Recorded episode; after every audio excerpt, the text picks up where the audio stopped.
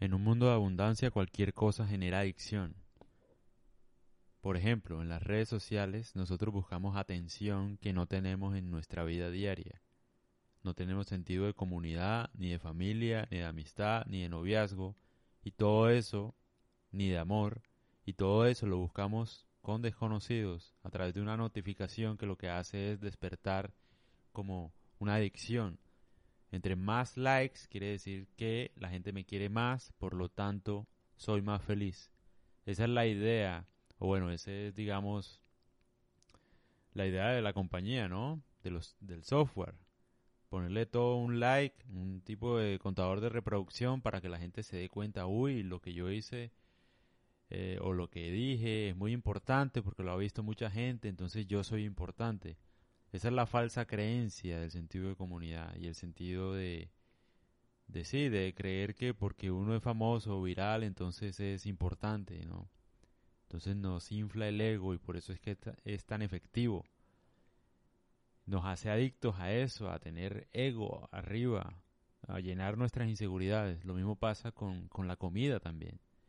Las industrias lo que hacen es buscar la forma de generar adicción. ¿Qué genera adicción en la comida? El azúcar. No conozco a ninguna persona que no le guste el azúcar.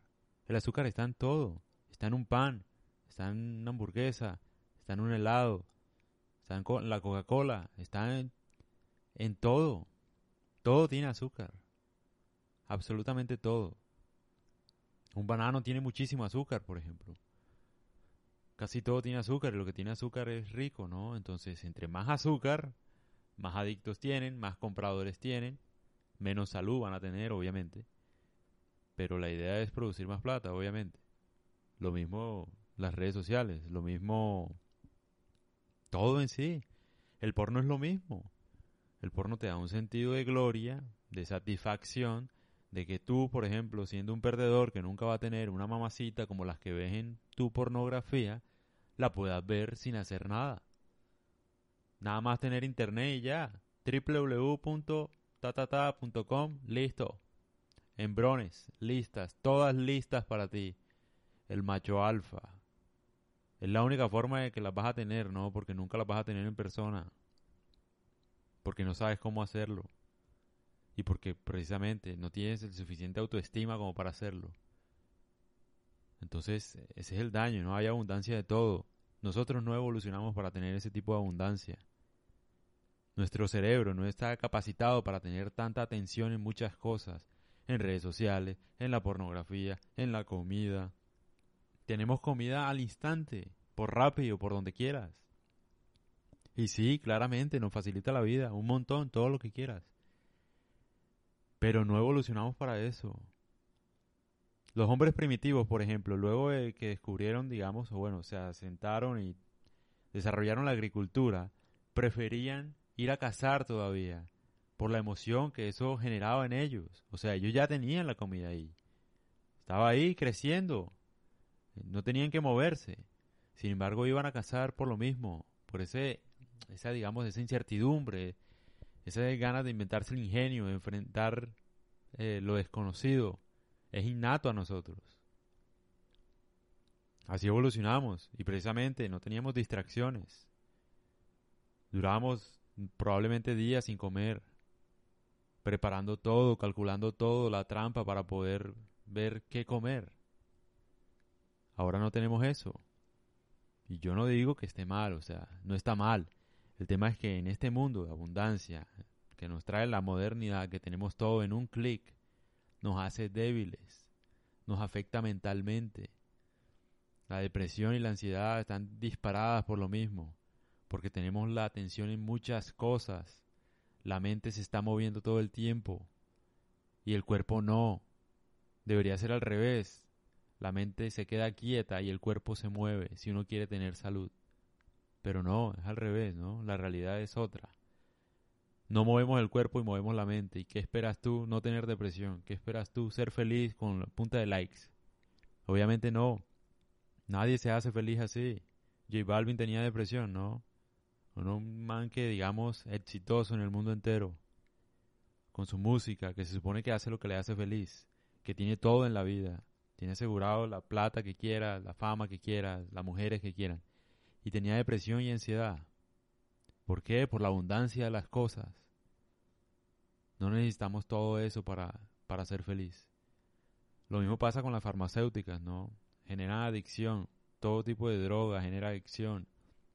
Sentido de logro. Nos cuesta mucho trabajo, por ejemplo, a través de la meditación sentir algo extrasensorial o, o sentir paz. Entonces la única forma que tenemos de lograrlo rápidamente, como siempre, es a través de las drogas, ¿no? Que las drogas, digamos, nos da un sentido lejano de la realidad. Nos ayuda a, calmar la mente, a calmarnos de esta realidad, a distraernos por un segundo para dejar de sufrir. Para eso sirve la droga, para sentirnos felices, por lo menos hasta lo que dura el efecto. Lo mismo el alcohol. Y el tema, lo que digo, en un principio todo estaba bien, ¿no? Una manzana era súper dulce y con eso bastaba. Y uno decía, uy, qué rica la manzana. Tener sexo con la mujer, uh, súper bien, ¿no? O al menos con las mujeres de la tribu, me imagino. No era con todas las mujeres del universo. Y era normal, una, satisfacción de un deseo normal. Había control. No teníamos las noticias dándonos todo el día, preocupándonos todo el día, porque obviamente nadie cuenta algo que, que está bien, ¿no? Porque ¿para qué? Una noticia buena no es noticia, porque no vende. Lo que vende es el terremoto, el maremoto, los muertos, la tragedia, la pandemia, los miles de muertos que están cayendo en Ecuador, en las calles, eso es lo que vende, lastimosamente, el morbo.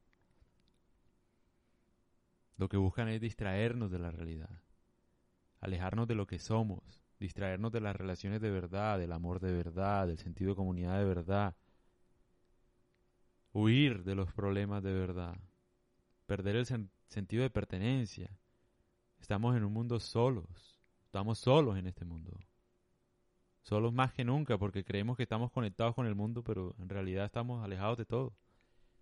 Y yo no digo, por ejemplo, que eso no esté mal porque facilita mucho la vida de los demás. El tema es que uno debe recordar lo que evolutivamente es y lo que a uno le hace daño.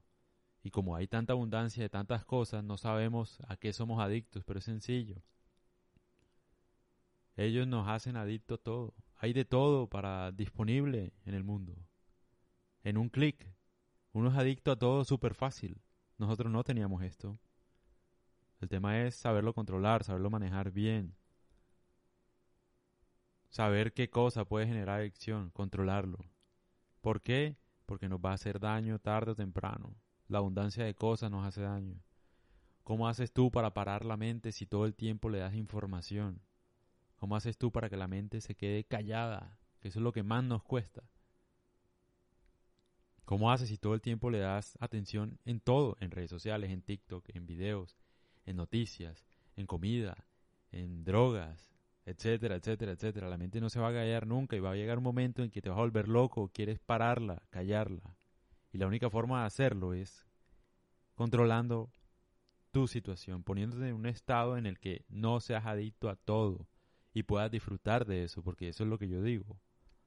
O sea, el tema no es cortar con todo, porque hace que lo desees más. El tema es más bien controlarlo todo. Un poquito de cada cosa está bien. O saber bien cómo manejarlo, estar en un estado mental donde tú te sientas bien. Pero no así, porque esto, esto es lo que hace, un sentido falso, todo es falso. Las drogas supuestamente son para sanarte, digo, farmacéuticas, y no te sanan.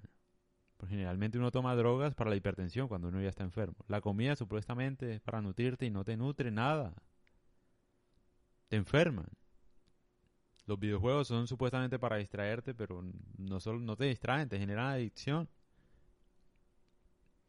Las redes sociales supuestamente son para que compartas tus momentos felices, pero no son para eso.